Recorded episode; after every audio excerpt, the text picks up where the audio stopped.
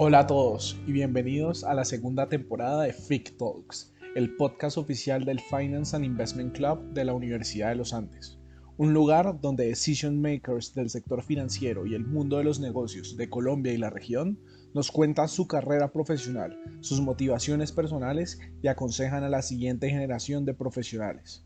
Para este capítulo tenemos con nosotros a Juan Rafael Pérez, CEO de BTG Pactual para Colombia, el banco de inversión latinoamericano más grande del mundo.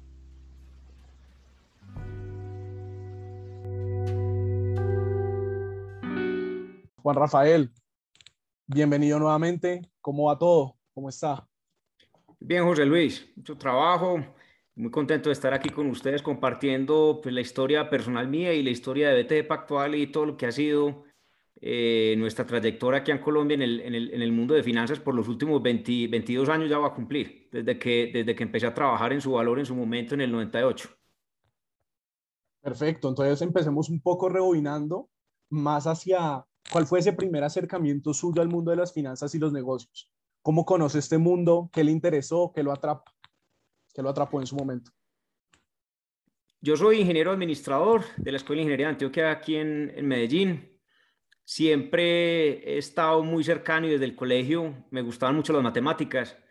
Entonces quise, quise estudiar una, una ingeniería, pero no me acomodé como a ninguna ingeniería específica. O sea, una ingeniería como civil o sistemas. Siempre, siempre no tuve como la, la claridad de decir en el momento, quería algo como más generalista.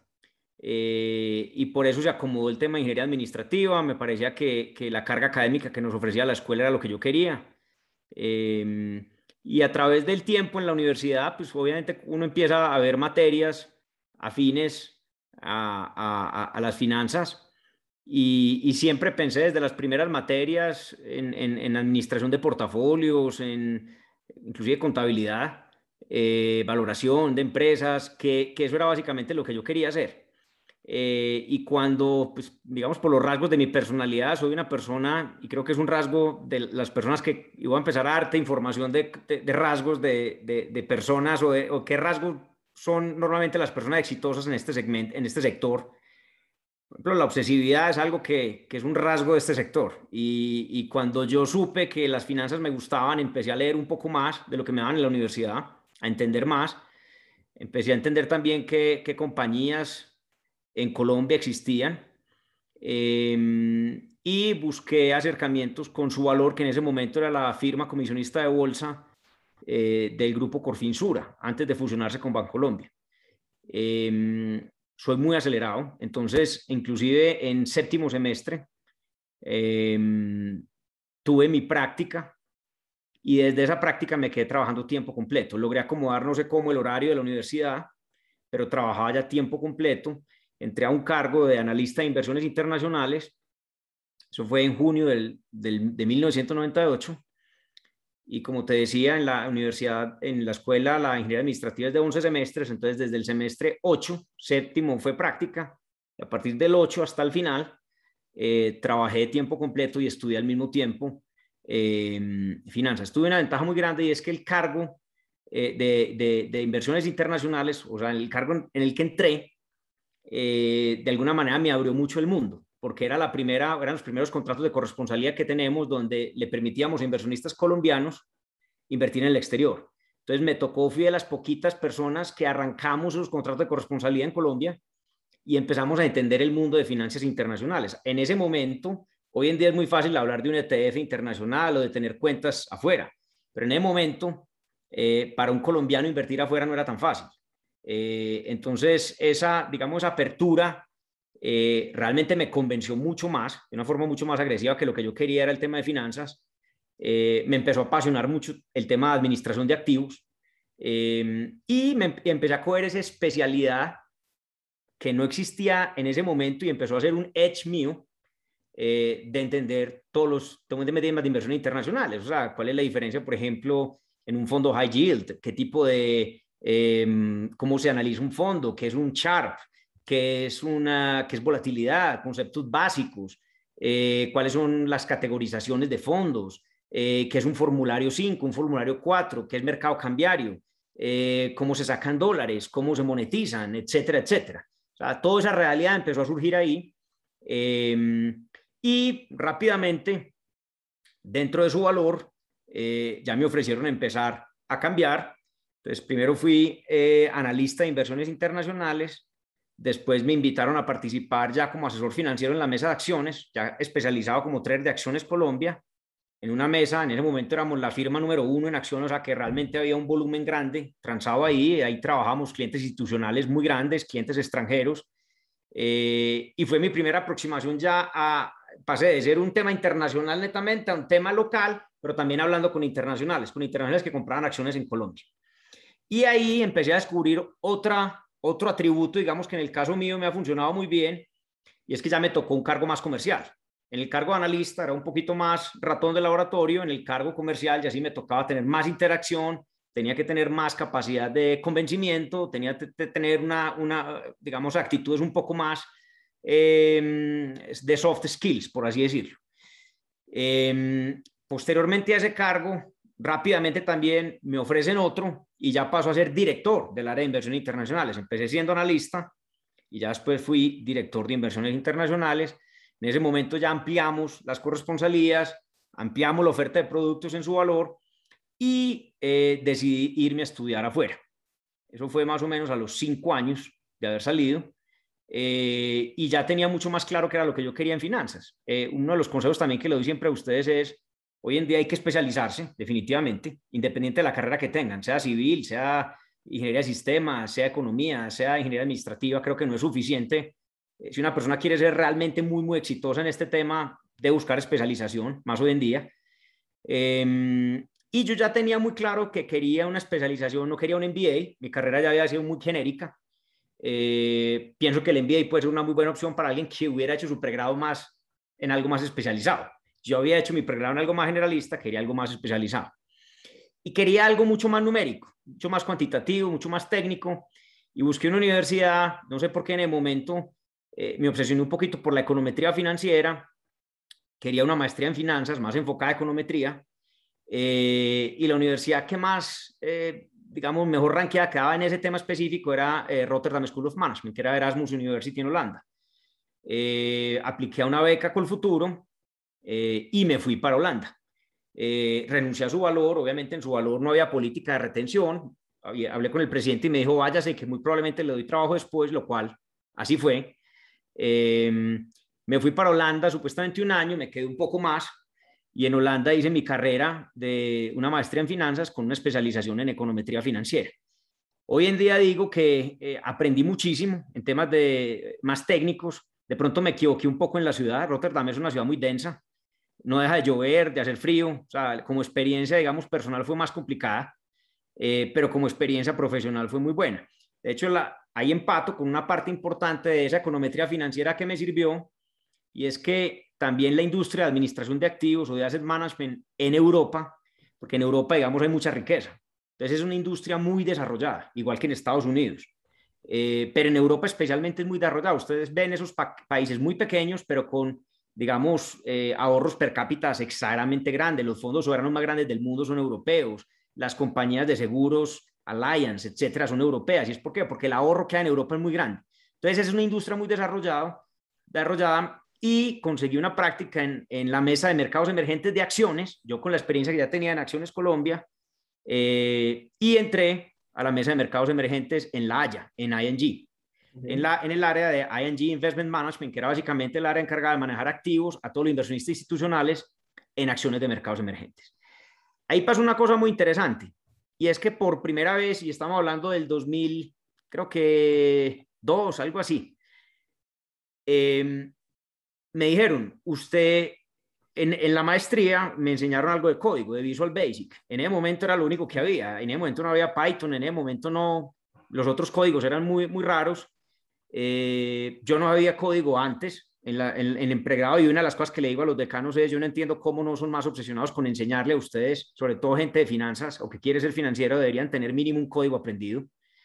Eh, yo en ese momento me tocó aprender de mi propia cuenta Visual Basic y una cosa muy interesante es que en, en, en ese trabajo me tocó hacer un proyecto que fue el primer análisis cuantitativo, eh, obviamente con programación, donde determinábamos ciertos atributos a nivel fundamental y técnico de un pool del Emerging Markets Free Index, que es un índice de 500 compañías, unos atributos fundamentales técnicos y de momentum para seleccionar, es una preselección de compañías en un top cuartil y bottom cuartil para que los administradores eligieran eh, de esas compañías, bajaran el universo y ya se enfocaran en su análisis fundamental en ese bajado universo.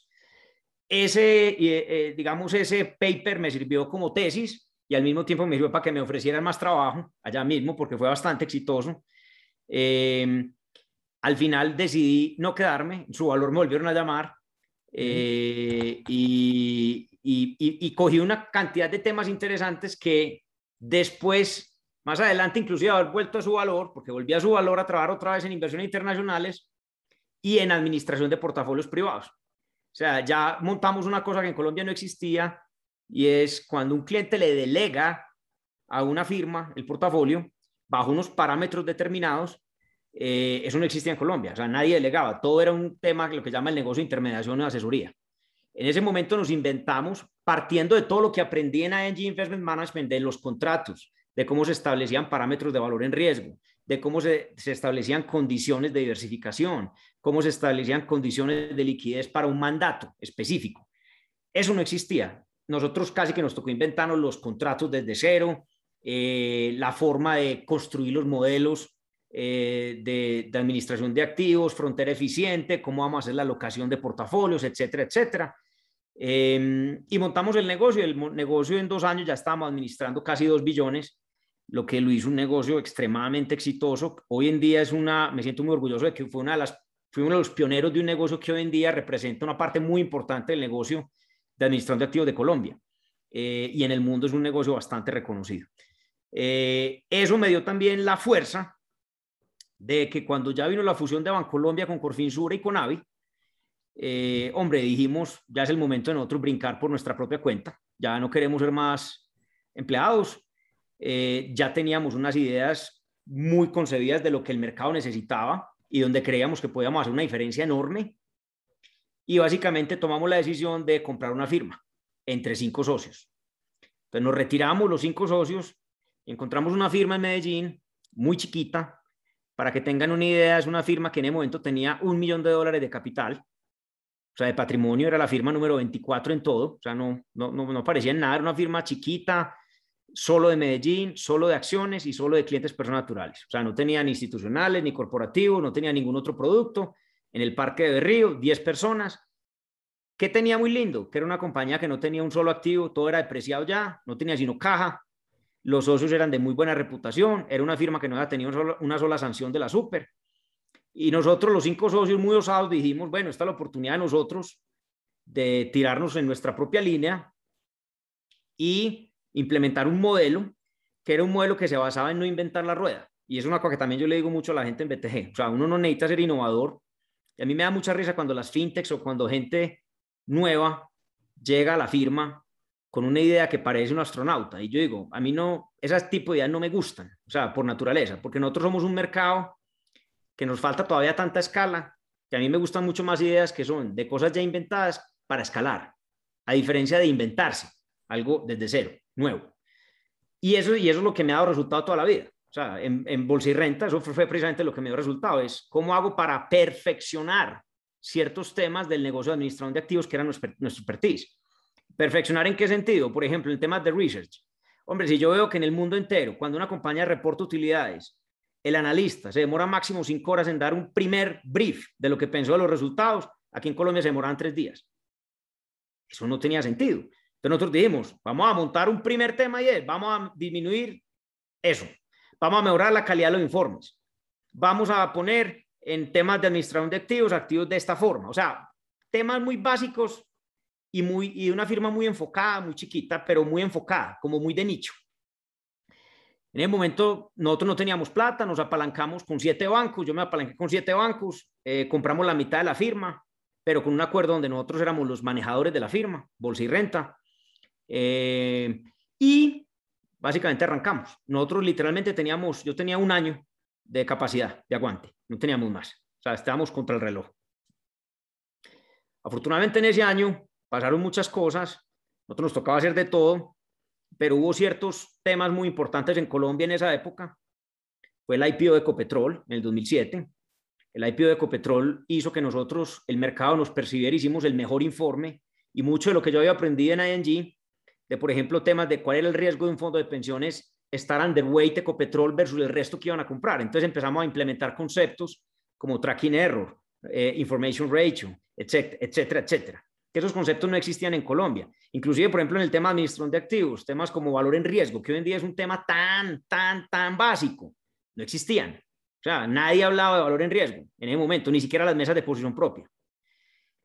Entonces, en ese momento con Ecopetrol, finalmente logramos que los fondos de pensiones vieran nuestro informe, quisieron hablar con nosotros y por primera vez en la historia una firma de este tamaño logramos ser uno de los principales colocadores del IPO y eso nos puso ya, nos abrieron cupos y entramos en un nuevo segmento, ya no solamente personas naturales, sino que entramos en el segmento institucional, que para eso fue un game changer para Bolsa Renta en su momento. Y una firma que hacía 50 millones de pesos mensual en comisiones pasó a ser 500 millones de pesos en comisiones. Eso ya empezó a ponerle una cara distinta a Bolsa y Renta.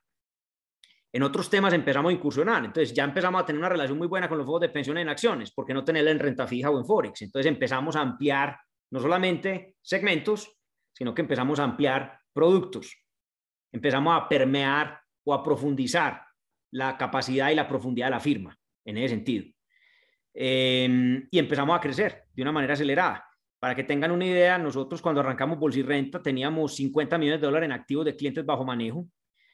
Le vendimos a, a BTG Pactual la firma a los cinco años y medio y se la vendimos ya con casi 2 billones de dólares en activos bajo manejo.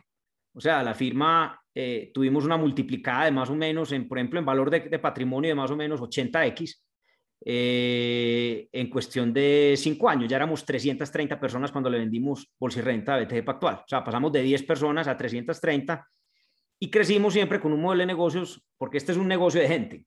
O sea, la gente que le gusta en finanzas, a diferencia de los negocios industriales, los negocios industriales ustedes tienen plantas, máquinas. En el negocio financiero es gente, gente que está pensando, gente que hace algo. Entonces, eh, siempre pensamos que el modelo de socios o de partnership era el modelo adecuado para tener el mejor talento.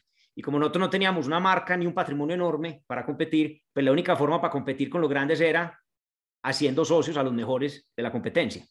Entonces empezamos siendo cinco socios, cuando le vendimos a BTG ya éramos 26, casi el 10% del total de empleados. Y llevamos a todos esos socios en la transacción con BTG. O sea, todos terminamos vendiendo bolsa y renta a, a, BTG.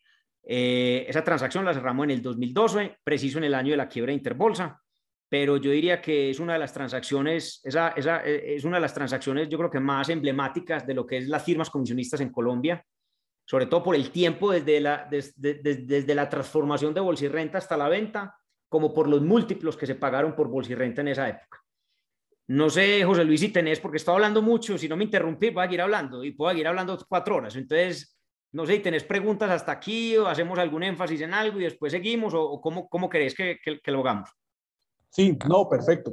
Precisamente es una muy buena contextualización de, de hasta esa transacción pre-BTG Pactual, hasta esa etapa de, de, su carrera. Entonces hablemos un poco más puntualmente eh, de ese programa de Executive Leadership que hizo también en Harvard Business School.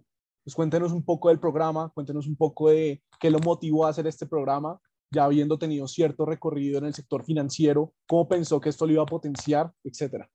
Claro, cuando yo, cuando BTG nos compra, de hecho el, el programa, cuando BTG nos compra y ya entramos nosotros a ser ejecutivos de BTG, eh, básicamente nosotros ya dejamos de ser socios de BTG pero BTG tenía una coincidencia muy, muy grande con nosotros y fue parte de lo que hizo Click con Bolsa y Renta. Y es que BTG Pactual hoy en día, y siempre lo ha sido, ha sido un partnership. O sea, BTG Pactual, a pesar de ser una compañía pública y listada en Bovespa, es un partnership donde más o menos el 10%, y mira qué coincidencia, el 10% de los empleados de BTG somos socios. En ese momento, cuando vendimos Bolsa y Renta, más o menos el 10% de los empleados éramos socios. O sea, compartíamos mucho esa cultura y esa filosofía de que aquí hay una ventaja competitiva enorme al ser socios. Cuando entramos a BTG ya y entramos en una transformación, porque claro, uno deja de ser ya una firma colombiana de nicho, a convertirse ya en un banco, en el banco de inversión más importante de Latinoamérica, un banco con, digamos, con un nivel de profundidad, de ancho de banda, de capital, eh, mucho, mucho más distinto al que estábamos acostumbrados a manejar. A, nivel de transacciones, inclusive mucho más distinto. Por ejemplo, temas de banca de inversión ya empezaron a tener otra envergadura. Antes nosotros teníamos cierta capacidad de hacer temas de banca de inversión, ya tenemos otra envergadura. En posición propia teníamos cierta capacidad, hoy tenemos otra envergadura con BTG. Entonces ese primer año fue un año muy interesante porque fue un año de cambio cultural muy fuerte. O sea, una de las cosas que más fallan en las transacciones, en las fusiones, es no hacer rápido esos cambios culturales. O sea, primero falla escoger bien la pareja, pues escoger, sí, culturalmente afinidad. Pero si uno tiene afinidad, hay que rápido esa afinidad, las 330 personas de la compañía la cojan rápido.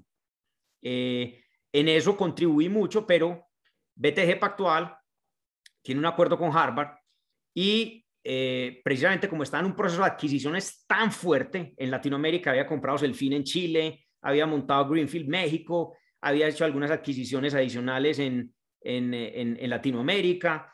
Entonces, básicamente, montó un programa con Harvard, eh, que era un programa básicamente para, para liderazgo, de liderazgo, donde complementaba perfecto para el momento en el que estábamos, donde finalmente yo era el encargado principal de llevar ese liderazgo, ese cambio cultural, esa movilización de la corporación nueva, que era BTG Pactual Colombia, y ya no era bolsirrenta, y había que cambiar esa mentalidad en cada persona de la firma. Y yo siempre he pensado que el liderazgo es algo que, aunque uno lo puede tener de alguna manera innata, pero es algo que, que, que, tiene protocolos y que, y que hay cosas que, uno tiene que aprender. O sea, el liderazgo, el liderazgo es algo que, no, que uno no debe simplemente manejar intuitivamente siempre. O sea, el liderazgo es algo que uno debe entender y debe hacer consciente. Y, y el liderazgo básicamente es un conjunto de hábitos que vos construís en tu organización. Y vos como líder tenés que poner los hábitos, chequearlos y continuamente verificar que se estén cumpliendo. Y ahí es donde se desprenden cosas como la cultura organizacional, etcétera, etcétera. Entonces, en ese momento, BTG me escogió y me dio la oportunidad de ir a, esta, a, esta, a este curso, que fue un curso diseñado específicamente para BTG en esa época, eh, y me ha servido, pues yo diría, demasiado desde ahí, porque pues finalmente yo ya en BTG voy a cumplir 10 años y creo que esa transformación cultural que nosotros hemos tenido, ese vuelco de ser simplemente una comisionista local a hoy en día ser una, una banca de inversión, eh, la banca de inversión más importante de Latinoamérica, pero en Colombia yo diría, por ejemplo, que los negocios que hemos hecho recientemente en Colombia nos ponen realmente como una de las bancas más importantes del país, definitivamente. Fuimos asesores ahorita, por ejemplo, del gobierno la venta de ISA, hicimos la democratización del Grupo Energía Bogotá, Hicimos, por ejemplo, la emisión 144 de Puerta del Hierro de bonos a 24 años. Eh, estamos en este momento en el SPAC de Procaps al Nasdaq.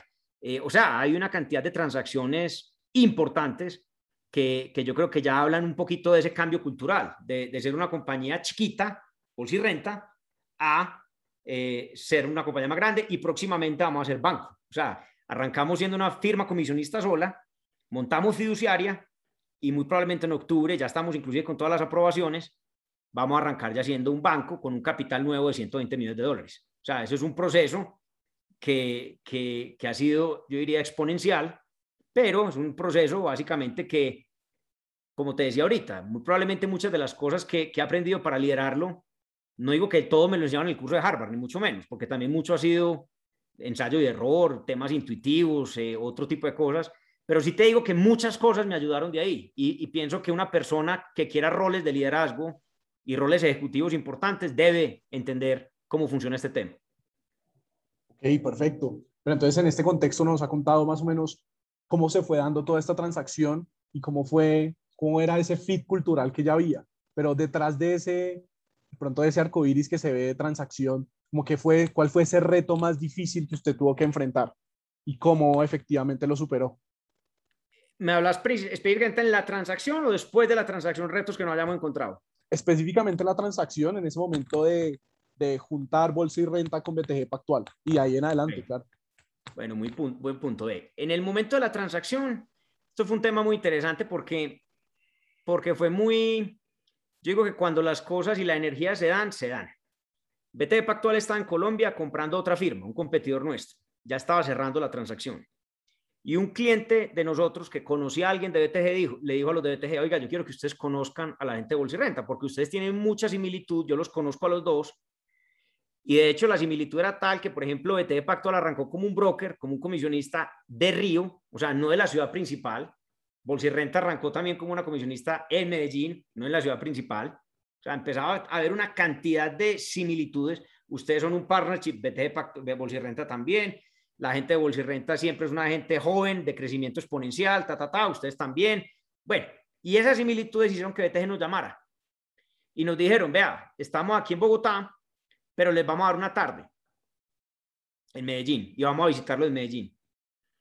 Y nosotros nos preparamos, hicimos una presentación para presentar lo que era el, el, mundo bolsa y renta. Nosotros ya estábamos inclusive en conversaciones con otros potenciales socios estratégicos. Y fue literalmente una sentada y a la hora nos pidieron un salón aparte.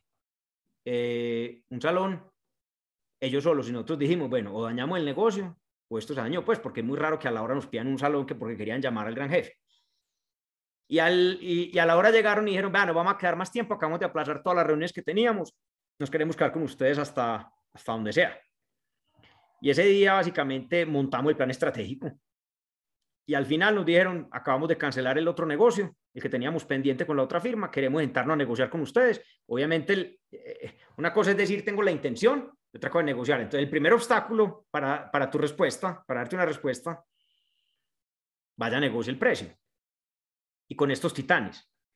Entonces, nosotros, primer tema, tuvimos que contratar un banquero no colombiano, contratamos un banquero, una persona cercana que era francés, conocía muy bien a los brasileros, nos conocía muy bien a nosotros, nos pareció bueno que no fuera banquero colombiano, porque no hubiera nadie aquí metido, y nos demoramos casi seis meses negociando la compañía. Una negociación muy compleja, pero una negociación que siempre estuvo enmarcada dentro de vamos a hacer este negocio. Pero una negociación que creo que fue eh, correcta, era una negociación muy compleja. ¿Por qué? Porque tenía que tener un componente de pago pero en este tipo de compañías no es como una, no es como una compañía industrial que vos decís, yo te compro la compañía industrial, vos me entregas las llaves, al otro día te vas y yo llego y cojo las llaves de la puerta. Porque como esta compañía somos personas, entonces en los acuerdos de venta de compañías de finanzas o de bancos o de comisionistas o de fiduciarias, uno tiene que garantizar que la gente quede. Entonces también dentro de los contratos tiene que haber cláusulas de permanencias mínimas, de desembolso de acciones en el tiempo, después de permanencia de tiempo, etcétera, etcétera. Que eso es lo más complicado en una negociación de estas. Listo.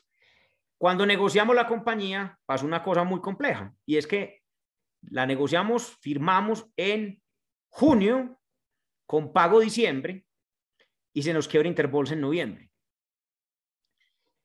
Eso, literalmente yo les digo, que se quiebra el broker más grande del país en el momento, uno con un negocio cerrado, eso puede ser visto como una cláusula que se deja en los contratos, que son cláusulas de temas muy explosivos, fuertes, que perfectamente dan pie a una de las partes de parase.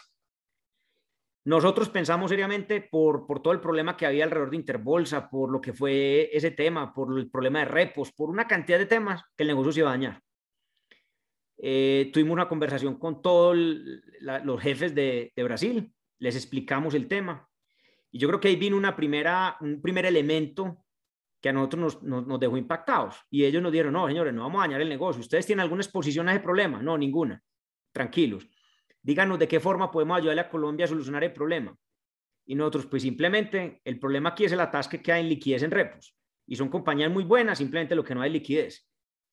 Y nos dieron, dígale al súper que nos deje eh, quitar una norma que permitía que las compañías locales no tuvieran más del 30% de exposición de su patrimonio a repos. Entonces le dijimos al súper, vea, nosotros estamos dispuestos a ayudarle afuera, con el, con, el, libro de afuera, y le compramos todos los repos que hay en el mercado, enteros, de compañías obviamente sanas, Bancolombia, Sura, Nutresa, etcétera, etcétera. No vamos a comprarle repos ni Interbolsa, ni de Fabricato, ni en nada, en su momento eran las, donde están los problemas. Eh, la super nos ayudó, y en ese momento nosotros entendimos que con los osos que estábamos, porque finalmente una, un problema en vez de decir me quito y me voy, dijeron yo caso más plata, voy a dar un mensaje al mercado que aquí llegamos y el negocio se acabó de cerrar y de pagar en diciembre del 2012. Interbolsa se quebró en noviembre del 2012. El negocio se cerró en diciembre. Ese fue un primer, digamos, una primera aproximación que fue con ellos una situación compleja, pero nos dimos cuenta del tipo de socios que teníamos y eso nos dejó muy contentos. Eh, ese fue el primer tema. Hubo un segundo tema y un segundo reto muy grande, fue por ejemplo sistemas de compensación. Nosotros estábamos acostumbrados a sistemas de compensación de pago de comisionista tradicional de un X por ciento de lo que usted produzca mensual, bla, bla, bla. Y aquellos nos dijeron, no, señores, este es un esquema de compensación, pago de bono anual, bajo un esquema meritocrático y bajo un esquema de medición X, Y o Z. Eso no es fácil. O sea, cambiarle la mentalidad a la gente que recibe su plata cada mes, a, que reciba su plata, puede ser equivalente, pero cada, año no es, no es fácil. O sea, y era el primer esquema de bono que había en Colombia, porque todos los competidores seguían el esquema tradicional. Entonces, innovar en el tema del sistema de compensación y dar el brinco rápido a ese nuevo sistema de compensación, que era fundamental para alinear los intereses y la cultura. Una cultura organizacional nunca se va a alinear a punta de simplemente PowerPoint. Una cultura organizacional se tiene que alinear a punta también de un esquema de compensación que alinee los valores de la firma hacia ese sistema de compensación. Si no es imposible. ¿Correcto? Entonces ese fue un reto muy importante. Muy. Tercer reto, la avalancha de productos nuevos. ¿Cómo hacer para enfocarnos? Porque pasamos, digamos, yo les voy a poner un ejemplo, de tener 30 productos o 20 productos a tener 2000. Entonces, ¿cómo arrancas? ¿Cómo montas un plan estratégico? ¿Cómo montas foco? ¿Cómo revisas qué habilidades tenés en tu firma versus lo que te está dando la nueva firma? ¿Qué necesitas? ¿Qué no necesitas ya?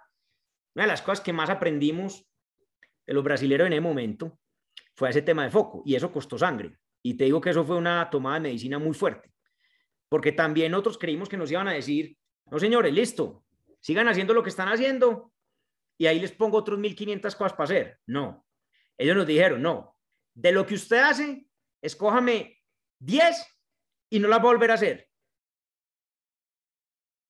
Y me las va a cambiar por otras y me escoge de las otras 1500 cuáles me va a hacer. Pero no me, no me siga haciendo lo que no es productivo. Entonces es un tema muy complejo. ¿Por qué? Porque nos tocó por primera vez. Nosotros habíamos estado con una costumbre de ser una compañía solamente crezca, crezca, crezca, crezca, crezca, crezca. A por primera vez empezaron a preguntar o a, o a pensar en eficientar, en temas de rentabilidad, de productividad, nosotros no teníamos ninguna variable de esas en nuestros KPIs, en nuestro, en nuestro mapa de, de, scoring estratégico. Nada.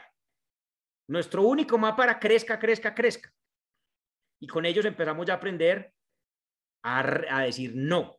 Una de las cosas más importantes también es saber decir no a ciertas cosas. Le voy a poner un ejemplo. Este Pacto al Colombia hoy en día para que vayan, para que, para que entiendan lo que les quiero decir de productividad. Cuando vendimos Bolsa y Renta, éramos 330 personas. Y teníamos, por ponerles un ejemplo, 20 productos. Hoy en día somos 240, siendo comisionista, fiduciaria y banco. Tenemos más de 200 productos, cuatro líneas de negocios nuevas y hemos crecido por 15. Y somos 245 personas. ¿Eso por qué se da? por esa, ese chip de productividad que nos metieron tecnología brasileña en esa época. Nuestros competidores en Colombia, no hay ninguno que tenga menos de 600, 700 personas. Entonces, eso fue otro tema que fue importante, ese cambio de, de, cultura a pensar en productividad. Otro cambio muy importante, otra, otra situación que nos pasó. En la primera fase de expansión con BTG, crecimos muchísimo, exponencialmente. Pero no todo es color de rosa. A mí me gusta mucho correr. Yo soy maratonista. Y un día estaba corriendo en mi banda y veo en Bloomberg arrestado a Andrés Esteves, que era nuestro socio principal, el CEO y el chairman de BTG Pactual en el momento. Eso fue noviembre de 2015. Habían pasado dos años y medio, tres años. En ese momento pensamos todos que todo se iba al carajo. En el momento en Brasil estaba en una convulsión política muy fuerte, estaba todo el tema de Lavallato, estaba Petrobras, bueno, había unos rollos en Brasil muy complejos, recesiones, etcétera. Eh, y les digo, ese fue un momento donde durante un año testeamos todo lo que habíamos construido de capacidad y de aguante y de resiliencia, que son varios de los valores que nosotros tenemos en BTG. Nadie me renunció, todo el mundo sabía qué tenía que hacer y básicamente un shock de semejante magnitud en sacada de plata de clientes, en tener que volver líquido el balance, disminuir riesgos, eh, o sea, eh, contener el problema. Básicamente nos mantuvimos casi que un año conteniendo el problema a nivel de todo BTG. Y muy interesante, pues obviamente todo terminó saliendo desafortunadamente o afortunadamente. Eh, pues ustedes en este momento no tienen ningún problema, sigue siendo uno de los socios más importantes del banco, es eh, el socio senior más importante del banco. Eh, lo exoneraron completamente.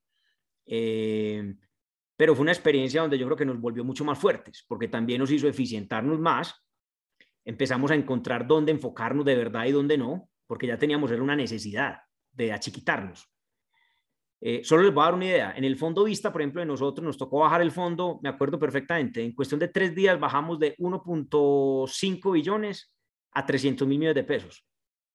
Nunca le dejamos de pagar a un solo cliente. Nunca pusimos o utilizamos por contrato una ventana o cerrar una ventana de salida de, de liquidez de clientes. Eso, la forma de cómo tratamos a los clientes en esa época se convirtió en un activo. Y cuando el problema empezó a pasar, toda la plata que se nos fue volvió Hoy en día ya estamos manejando en, Asset Management alrededor de 6 billones de pesos y en, y en Wealth Under Management alrededor de 14 billones de pesos. Eh, eso, como les digo, una experiencia tan compleja, tan dura, pero fue una experiencia básicamente que nos hizo mucho más fuertes. Entonces, como les digo, no todo ha sido color de rosa.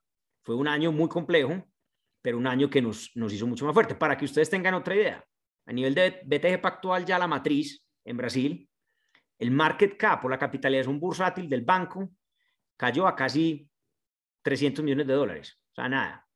Casi que era una compañía y los bonos cayeron a niveles de 30%. Eh, hoy en día la compañía en su capitalización bursátil vale 22 billones de dólares en Boespa. O sea, para que tengan una dimensión de lo que fue el problema versus dónde estamos hoy. O sea, y, cómo fue la levantada de ese problema. Eh, entonces, como les digo, eso es una situación. En este negocio, igual que le guste las finanzas, tiene que tener una cosa muy clara.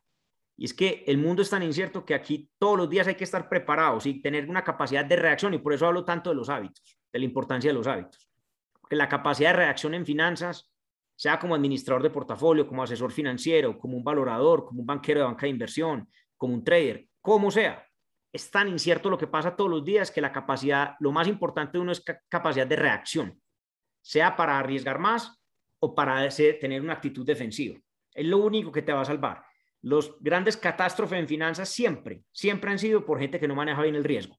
Finalmente, finanzas es manejar riesgo de una u otra forma. O sea, eh, eh, o en una, o, digamos, en, en un matiz o en otro matiz. Pero el que le gusta las finanzas tiene que saber qué riesgo y cómo medirlo. Y por eso el tema cuantitativo es tan importante en las finanzas. Y ahorita les voy a decir, por ejemplo, por eso es que muchas de las actitudes, de las, de las habilidades que buscamos, es gente que tiene que tener una base de entendimiento mínima de numérica, estadística, de este tipo de cosas, sea cual sea la, área en que esté. Yo creo que hasta los abogados de nosotros tienen que tener esa habilidad. Sí, perfecto, perfecto, Juan Rafael. Ahorita hablemos un poco más de ya cuando usted llega a ser CEO de BTG Pactual Colombia y de cómo ha sido ese recorrido desde que usted es CEO de la compañía, cómo la coge en ese momento y a dónde la ha llevado a puerto hoy en día, 2021, precisamente hace pocos días, asesorando la transacción, la transacción del año. Desde el año pasado se viene hablando de la transacción ISA y Ecopetrol. Entonces, hablemos un poco de ese recorrido de la compañía bajo su mando. José Luis, sí, yo llevo ya que te va a costar cinco años y medio de, de CEO. Eh, pues básicamente en el momento estábamos todavía en un proceso de salir del problema que te había contado anteriormente, o sea que cogí la compañía prácticamente en el problema, que eso fue básicamente 2015, 2016, o sea, cogí la compañía en el problema, donde estábamos eh, muy mal en ese momento, o sea, estábamos, eh, los clientes estaban asustados, nuestros activos habían bajado a niveles mínimos, teníamos la firma básicamente líquida, no estábamos haciendo actividades nuevas, estábamos, era en una estrategia defensiva. ¿Qué me tocó hacer inicialmente? Ya cuando los problemas políticos y todo este rollo empezó a pasar, pues me tocó ya empezar a pasar a una actitud agresiva y empezar a meterle a la gente un poquito de, actitud otra vez de crecimiento. Eh, eso fue 2016 finales, 2017. Yo diría que esos fueron años donde finalmente la firma volvió a encauzarse. Y para eso nos metimos en, por ejemplo, montamos la fiduciaria, no teníamos fiduciaria en el momento. La fiduciaria era importante para qué? Para poder desarrollar ciertos negocios de banca de inversión, ciertos negocios de wealth planning en banca privada. Eh, pero era un, vehículo regulado nuevo en la institución. Eh, en ese momento ampliamos líneas, ya cuando los clientes empezaron a ampliar otra vez y a volver a aparecer las líneas de, contraparte, etcétera, etcétera, pues empezamos a tener una actitud un poco más agresiva y más comercial eh, y lo primero, o el primer logro es que en menos de un año ya teníamos los niveles, tanto de activos como de revenues, pre-problema. Entonces, de alguna manera ya dijimos, es como lo que está pasando hoy en día, que todo el mundo dice, estamos con un PIB pre-pandemia o no pandemia. Eso era exactamente lo mismo que me tocó a mí. Yo cogí la compañía en pandemia y me tocó eh, sacarla, de alguna manera, en Colombia. Eh, y en ese momento ya implementamos, por ejemplo, ya empezamos a, crecer mucho en negocios mucho más, eh, nos enfocamos más, como te decía, entonces, por ejemplo, los negocios de banca, antes hacíamos muchos negocios más chiquitos, más medianitos y ya dijimos, tenemos capacidad de hacer negocios ya más grandes, más visibles, más fuertes y, así sean menos negocios, pero más, más visibles. Eh, el equipo de banca de inversión nuestro es de apenas 7, 8 personas. O sea, si vos miras eso comparado con cualquier equipo de banca de inversión en Colombia, de bancas importantes, es muy poquita gente. Em, y eso empezó a funcionar. O sea, empezamos poco a poco a, volver a ganar tracción eh, en negocios importantes. Eh, nos metimos mucho al sector corporativo. Empezamos nuestros fondos a tener un track record mucho mejor que la competencia, estar en los primeros cuartais en rentabilidad de acuerdo al nivel de riesgo. Y eso empezó a traer otra vez flujos y flujos y flujos a la firma. Eh, y eso nos dio también a, empezar a entender que había una necesidad muy grande eh, y que había una oportunidad muy grande en Colombia de ser banco. Y de decir, hombre, no solamente vamos a hacer negocios de intermediación y asesoría, sino que definitivamente aquí en Colombia hay un espacio eh, para prestar plata. Nosotros no teníamos fondeo en pesos, entonces logré convencer a los socios, a nuestros socios en Brasil, de que montar un banco en Colombia eh, era, era algo interesante. Venimos ya trabajando en el proyecto por más de dos años y afortunadamente ya estamos aprobados, entonces muy probablemente en octubre, si vos me decís, ya en octubre vamos a tener un banco arriba, ese banco va a ser el dueño de la comisionista y la fiduciaria, ya somos un grupo financiero y ya vamos a ser un grupo financiero con un patrimonio de alrededor de 120 millones de dólares, eh, con, digamos, líneas de liderazgo en la mayoría de líneas eh, de negocios importantes en Colombia. Perfecto. Y ahora un poco más, más respecto a su percepción de la compañía, ¿por qué recomendaría a alguien precisamente alguien de los que estamos aquí entrar a trabajar a BTG, que es lo que más valora de la empresa y que es lo que más valora o lo que más usted cree que le aporta a la empresa a sus empleados? Una cosa que para que nosotros, y en esto yo no estoy, no, tengo la menor duda, y, y, es algo que, que, lo pueden verificar las personas que han trabajado, si ustedes hablan con cualquier persona de BTG lo pueden verificar, y es desde Estados Unidos hasta abajo, que es donde BTG tiene presencia, en todas las jurisdicciones de Latinoamérica la cultura organizacional de BTG para una persona que les guste realmente este negocio de finanzas, no hay ningún otro lugar que yo conozca que ni remotamente se le parezca. ¿Y esa cultura qué significa? Esa cultura significa una pasión fuertísima por las finanzas, un tecnicismo altísimo, un nivel de productividad alto por persona, un nivel de eficiencia, un nivel de tecnicismo, un nivel de profesionalismo, eh, una, un nivel de competitividad que alrededor de toda la organización se le va a brindar a esa persona. Una persona que entra a BTG, porque los, una de las personas más demandadas del mercado somos nosotros, inclusive cuando las personas las, las educamos nosotros aquí y las capacitamos. Porque el mercado se da cuenta que una persona capacitada y que haya pasado por aquí es una persona muy buena, muy, o sea, una, una persona que entra, por ejemplo, a banca de inversión de nosotros y es una persona que desde, desde los juniors les damos acceso a hablar con el ministro, a hacer una transacción como la de ISA, como la de Grupo Energía Bogotá, como el SPAC, las ventas, M&A. Es un grado de exposición que muy difícil vas a encontrar. Yo a nivel de CEO estoy metido en todas las transacciones, hablo con clientes, estoy metido todo el tiempo con las personas junior. O sea, nosotros somos una organización demasiado horizontal, nosotros no tenemos burocracia. Eh, y si miras desde el punto de vista profesional, pues básicamente uno, uno lo que más lo motiva no solamente es la plata, la plata es algo que es consecuencia y aquí finalmente se puede ganar bastante y se puede hacer buena carrera.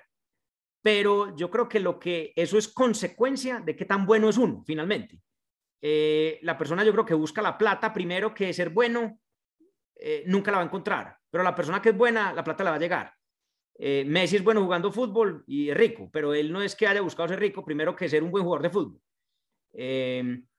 Yo digo que, que BTG Pactual es la oportunidad para cualquier persona en Colombia de la entrada de una corporación muy global, latinoamericana, de un tamaño, de un conocimiento distinto. Eh, yo también le pongo el ejemplo a la gente, yo soy, como les digo, soy maratonista. Yo le pongo también el ejemplo a, las personas y les digo, usted puede hacer una maratón en seis horas o en tres. Y es la misma maratón, es la misma medalla, es la misma experiencia. Las personas que trabajan en BTG nos gusta ser maratonistas de tres horas, no de seis. Muy probablemente para ir una maratón de tres horas te va a tocar entrenar más, te va a tocar aprender de alimentación, te va a tocar ser más organizado en tu tiempo, una cantidad de temas, pero tenés algún drive por dentro que te dice quiero hacer una maratón en tres y no en seis. Yo diría que en BTG somos eso. Entonces, eh, mi invitación para todos ustedes o el, pitch que yo hago de BTG es, es una cultura eh, eh, digamos, de, de alto eh, aprendizaje, sobre todo para ustedes que están en universidades y que están empezando su carrera laboral. Y somos una entidad que no tiene perjuicios de edad.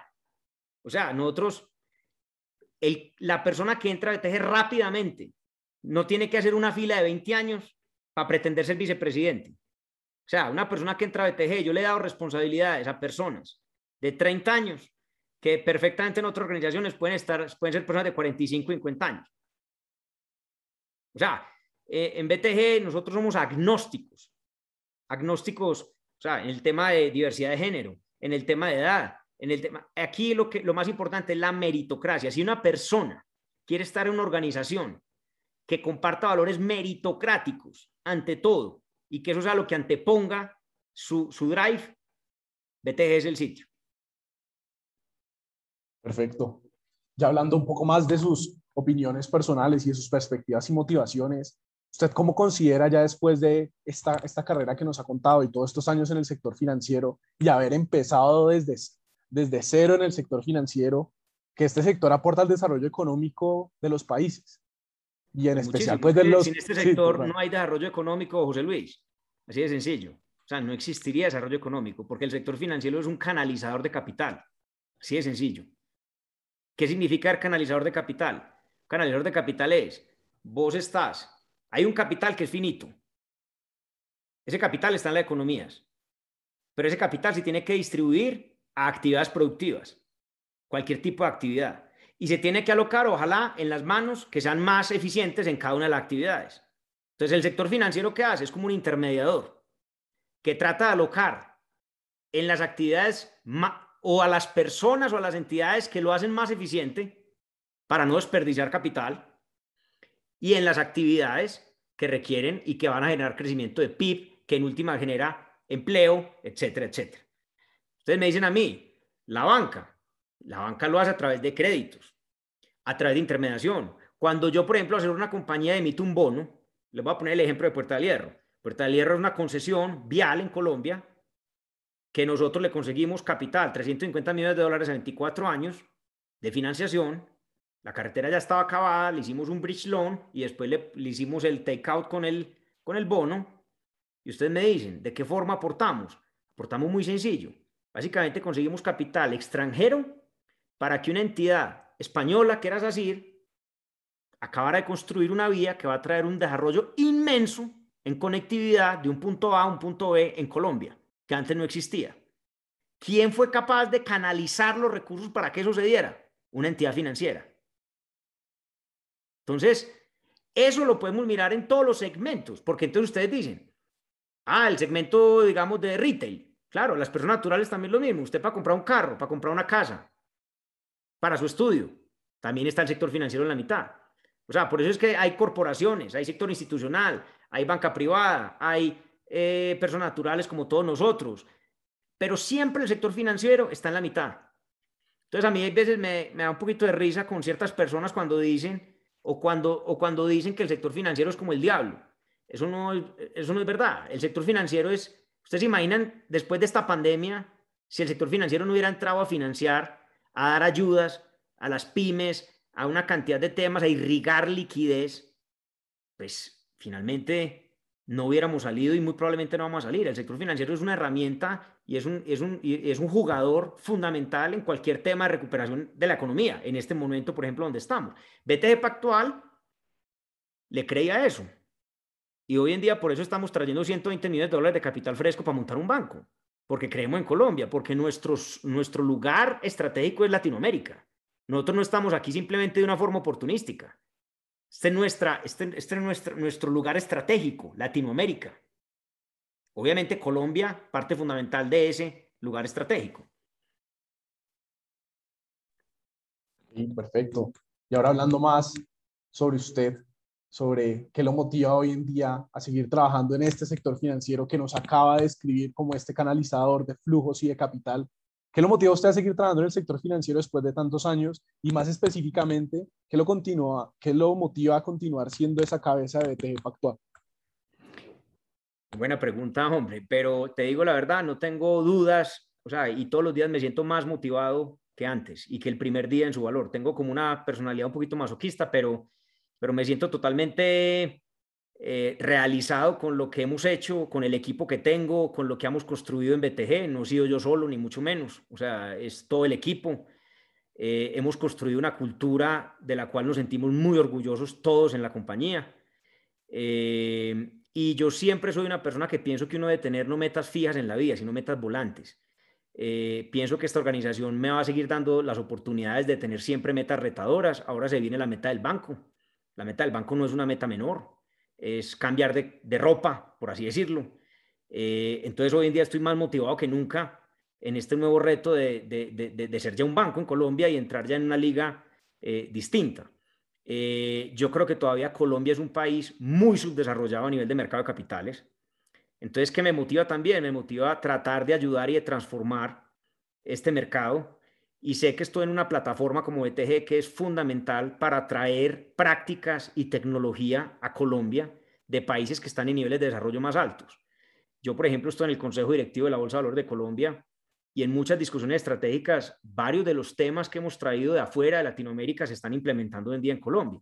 Yo creo que ese es un rol muy importante que, quiero seguir jugando en cabeza de BTG, de, de dar ideas y de tratar de promocionar y de transformar temas tan importantes que se vienen, por ejemplo, regulatorios como todo el tema del sistema de pagos, que sin eso, por ejemplo, el tema de fintechs no funcionaría bien, todo el tema de open banking, todo, todo el tema de open architecture, por ejemplo, todo el tema de análisis cuantitativo, todo el tema de programación. Hoy en día, en BTG, por ejemplo, Colombia, si ustedes me dicen a mí, hace dos años, las carreras que más contratábamos eran administradores de empresas y economistas. Este año contratamos prácticamente más del 15% de la compañía programadores e ingenieros de sistemas. ¿Por qué? Porque los perfiles también están cambiando y, estas compañías cada vez están demandando más eh, habilidades de programación. Y por eso uno de los consejos también que les doy es, así como tienen que saber hablar inglés, muy probablemente ojalá sepan como, como egresados de pregrado algún código, o por lo menos que lo entiendan porque, porque este tema ya no se volvió un tema de outsourcing y simplemente uno en, contratar en un tercero esto, ya se volvió un tema core en el sector financiero. Eh, entonces es fundamental que tengan eso presente porque, porque está cambiando radicalmente la búsqueda de talento y nosotros como entidades, esa búsqueda de talento. ETG en Brasil tiene una bodega ya de 900 programadores, solo programadores, para todo el tema de la iniciativa digital y retail que está montando en Brasil. súper interesante, súper interesante todos estos consejos que nos ha ido votando alrededor de toda la charla. Al final de cuentas, esa asesoría, si se quiere, a la, a la carrera como tal de todos estos futuros profesionales del sector financiero fue un tema transversal, pero sí me gustaría puntualizar en ciertas cosas que usted mencionó durante la charla y una de ellas es precisamente los hábitos. Entonces, cuéntenos un poco de qué hábitos usted recomienda para que profesionales dentro del sector financiero puedan sobresalir, sean exitosos dentro del sector. A ver, hay, hay varios hábitos que, te voy a decir lo que yo, lo que, lo que yo pienso, pero obviamente se me podrían quedar algunos, o yo creo que hay, que hay que darles matices personales. El primer hábito es, en el sector financiero, este, este es un sector de detalles y, y, no de generalismos. ¿Qué significa ese hábito? Es, uno tiene que obsesionarse por los detalles. O sea, si ustedes van a entrar, por ejemplo, a ser un banquero de inversión, un banquero de fusión y adquisiciones, ustedes tienen que entender desde la A hasta la Z qué significa eso. Entonces, yo, por ejemplo, a nivel personal, yo todos los días les puedo decir perfectamente, yo creo que leo, o sea, eh, pues es que leo todo el día, o sea, y los fines de semana también. ¿Por qué? Porque yo no me puedo quedar atrás en ningún área. Yo tengo que tener la capacidad de hablar, por ejemplo, con el área de quantitative trading de la firma y al mismo tiempo tengo que tener la habilidad comercial de hablar con el cliente bravo. O sea, tengo que, tengo que estar en los dos lados. Pero, por ejemplo, la gente de quantitative trading tiene que entender eso hasta el más mínimo detalle. Tiene que saber qué es un modelo bueno, qué es un modelo malo, qué es curve fitting, qué no es curve fitting, qué es un modelo de reversión a la media o de momentum, que cómo hago la selección, cómo no lo hago, cómo, cómo hago el testeo, cómo no lo hago, eh, cómo utilizo el out of sample, cómo lo utilizo. Y yo le estoy hablando aquí de muchas cosas de yo como presidente. Y yo me meto en ese detalle. Ustedes me dicen, ¿cuál es el hábito que deben desarrollar desde jóvenes? Convertirse en algo como yo lo estoy diciendo que me he convertido, y es haber pasado por los detalles. Y a mí no me corchan en la firma en ningún área, en ninguna. ¿Por qué? Porque tengo los detalles. Entonces ese es el primer punto. El segundo punto, yo creo que aquí se me van a reír de pronto un poquito, pero uno en este negocio o en finanzas, uno debe ser un poquito obsesionado, de verdad. Este es un, este es un negocio donde si no hay algo de obsesión, de, entrega, de, un poquito de verdad, de, hasta exageración, yo creo que uno pasa desapercibido. O sea, uno debe tratar aquí no de pasar desapercibido, de, es un negocio muy competido. Y muy competido, ¿a qué me refiero? Es que ustedes, por ejemplo, cuando tienen una mesa de análisis cuantitativo o de trading cuantitativo, ustedes no están compitiendo entre ustedes mismos, ni entre colombianos. Cuando ustedes le van a sacar plata al mercado y ustedes están eh, transando acciones gringas, ustedes realmente están compitiendo con los mejores del mundo. Entonces, el nivel de competencia, la vara de competencia en finanzas, es una vara que no es solo Colombia. Por eso es que inclusive el nivel tiene que ser desde entrada mucho más alto. La exigencia debe ser más alta. Y ahí vuelve el tema. A uno eso o le gusta o no le gusta. No es que sea bueno o malo. Es un proceso de elección de vida. Hay que sincerarse con eso. Entonces, tema, ese tema también. Me parece importante hábitos. Me parece que una persona que le guste finanzas tiene que tener proveedores de información muchos y buenos y confiables y seguirlos continuamente. Porque este negocio es de información continua. Cuarto, hoy en día en las finanzas, una persona para ser exitosa a largo plazo debe entender, como les digo, yo no lo voy a decir que se tiene que volver un programador, pero debe entender qué herramientas existen hoy en día en el mundo para demasiados procesos y cómo utilizarlas. Personas que no entiendan eso, y le estoy diciendo, áreas de operaciones, áreas de trading, áreas de CRM, mercadeo, o sea, todas esas áreas ya utilizamos herramientas de inteligencia artificial, de programación, de muchas cosas para funcionar ahí. Eso es un edge muy grande que si ustedes generan los hábitos desde ya, y construyen algo, eso sería un hecho muy grande para el día de mañana. Yo, si tuviera un hijo hoy en día, yo le puedo decir una cosa. ¿Saben quiénes son las, que, las personas que más nos están robando a nosotros gente? Las compañías de afuera, los Amazon de afuera, le están llevando a los programadores de la Antioquia, de, de, de los Andes, de matemáticos, matemáticos puros, se lo están llevando desde afuera. Porque hay un exceso de demanda por esas carreras y no hay aquí. Eh, pero todos ustedes que son ingenieros, por lo que veo la mayoría, tienen habilidad. Yo soy ingeniero administrador. Simplemente en algún momento me enfoqué un poquito más y ahí es donde les digo, traten de no quedarse en la generalización. Vayan un poquito más allá. Ok. El otro tema importante me gustaría puntualizar también, que lo mencionó durante la charla, es el tema de habilidades. Entonces, ¿qué habilidades ya más allá de los hábitos, sino qué habilidades como tal siente que es necesario desarrollar para y le han permitido a usted triunfar en el sector financiero? ¿A qué se lo atribuiría su éxito? a ver, yo creo que en el sector financiero, bueno, yo te diría, en el caso mío, en el caso mío ha habido, te la voy a resumir como en tres. El, el primer punto es una preparación y una base técnica muy fuerte, muy, muy fuerte. Porque finalmente de la base técnica se desprende todo. ¿Cómo das una recomendación a un cliente? ¿Cómo percibís el riesgo o no el riesgo de los mercados? ¿Cómo desarrollás un producto? ¿Cómo vendés un producto? ¿Cómo enfrentás alguna situación en la compañía? Si vos no tenés un bagaje y una base técnica correcta, no hay nada. Eso es como los pilares de la casa. Si usted construye una casa en pilares incorrectos, la casa con cualquier vientecito se le va a ir. ¿Qué pude hacer yo? Pude desarrollar. Ya en la medida en que uno va creciendo en la organización, va necesitando ya más habilidades soft, por así decirlo, donde ya necesita unas habilidades más comerciales, más de venta, más de hablar, más de motivar, más de dar feedback, más de encauzar, etcétera, etcétera. Pero siempre en la base, montado en la base. Yo creo que una de las habilidades que yo desarrollado o he desarrollado en mi vida ha sido esa capacidad de tener esos dos mundos. O sea, el mundo de tener una habilidad técnica que me da la credibilidad ante mi gente, ante los clientes, ante el sector, etcétera, etcétera, pero también una capacidad de transmitirla. Entonces, eso es algo que también las finanzas dan la oportunidad de que hay cargos o demasiado densos para gente que realmente no quiera el otro lado, sino gente que quiera simplemente ser trader, estar al frente de una pantalla, no quiero transmitir, no quiero ser líder, simplemente quiero yo y mis números. Pero también da la posibilidad de tener otros cargos que son cargos que requieren más.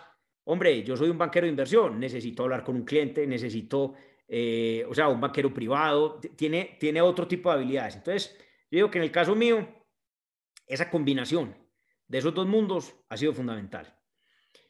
El otro tema es, como les digo, e, e, esa habilidad, mm, por así decirlo, yo diría numérica o, esa habilidad de percepción de riesgo y de manejo del riesgo. En este negocio solamente sobreviven a largo plazo las personas o las entidades que sean capaces de manejar riesgo.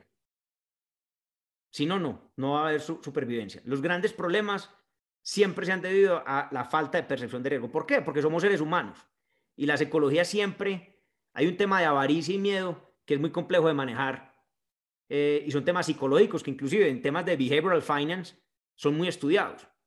Y muchos temas, digamos, de modelos cuantitativos se desprenden de ahí. Entonces yo creo que uno tiene que entender muy bien eso, porque uno muchas veces hasta lo, lo, lo el mismo, o sea, uno es hasta engañado por el subconsciente, pero uno tiene que tratar de hacer que ese subconsciente no lo engañe. ¿Sí me entienden el punto? Yo no sé si estoy siendo claro como con esa habilidad pero me parece que es una habilidad importante, abstraerse de los sentimientos a la en la toma de decisiones. Este es un negocio frío que hay que tomar decisiones frías, casi siempre.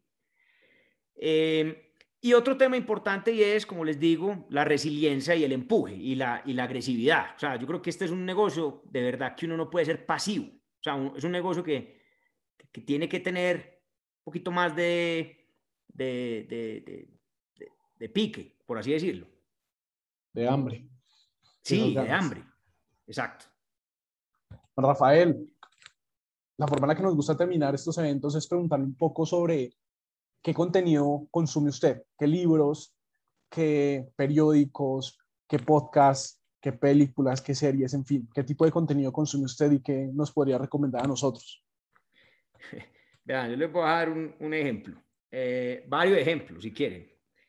Pero hoy estoy, porque estamos montando mucho modelo cuantitativo en la firma, entonces me he leído, a los que les gusten, por ejemplo, el tema de inversiones, les recomiendo siempre empezar por temas de momentum o de, o de seguimiento de tendencias. Eh, en los últimos, mm, no sé, año y medio me he leído por lo menos 50 libros de eso. Eh, por ejemplo, a los que están apenas empezando, les recomiendo, por ejemplo, toda la serie de los Market Wizards que es básicamente una serie de entrevistas a los principales traders. Eh, y ahí pueden, digamos, coger eh, bases importantes para no entrar ya en libros muy técnicos, sino, sino libros que los motiven a, entender un poquito eh, ese tema. libros técnicos, por ejemplo, en tema de momentum, seguiría, por ejemplo, a un, a un Michael Cowell, que tiene un, un, libro de trend following muy bueno como base para arrancar también. me gusta mucho, por ejemplo, Robert Carver, eh, todas las series que tiene, tanto de Smart Portafolios como otro tipo de portafolios, Following the Trend de, de Alexander Klenow, que también es un administrador muy importante, el, el, el, uno de las eminencias del Momentum también que se llama Gary Antonacci en Dual Momentum Investment. Eh, mejor dicho, o sea, en términos de libros, hay infinidad. Simplemente, o por ejemplo, los libros básicos. Si uno quisiera, por ejemplo, leer un libro de la historia, por ejemplo, de la biografía de, Warren Buffett, por ejemplo, es, eh, se llama Snowball. Es un libro grande, pero también da un, un, buen insight de lo, que, de lo que fue él y de, lo, y de cómo construyó. O, por ejemplo, la historia de Peter Lynch, que fue uno de los administradores fundamentales más importantes de Fidelity. Ese, por ejemplo, me parece que es un libro muy interesante para, para conceptualizar. Eh, otro tipo de análisis, porque no todo tampoco es análisis técnico cuantitativo, también hay análisis fundamental hay gente que ha sido muy exitosa con análisis fundamental. Y es bueno siempre tener todas las, todas las visiones. Eh, por ejemplo, está eh, reminiscencias de, de, un, de, un, operador de acciones, Reminiscences of a Stock Operator. Por ejemplo, es un libro chiquito, pero es como la Biblia de todos nosotros. Liar's Poker, por ejemplo, es otro libro chiquito, pero muy interesante de la industria. O, por ejemplo, les voy a decir otro, toda la historia del Long Term Capital Management, del hedge fund que se quebró. Esa es una historia muy, muy interesante, sobre todo para entender cómo los PhDs, que eran, eh, básicamente se han ganado el premio Nobel con modelos estocásticos de riesgo, y el hedge fund más importante del mundo casi quiebra la economía y la Reserva Federal tuvo que salir a salvar ese, ese fondo por temas de riesgo, por una apreciación de riesgo y liquidez. Ese es un libro muy, muy interesante para entender lo que el riesgo significa en este tipo de, de negocios. Aquí te di mucho y leo demasiado de correr, entonces, pero ese es otro, ese es otro tema. Oh, perfecto. Juan Rafael, muchísimas gracias por el tiempo, súper interesante toda la conversación que hemos tenido alrededor de esta hora y pedazo que llevamos. Muchas gracias por el tiempo.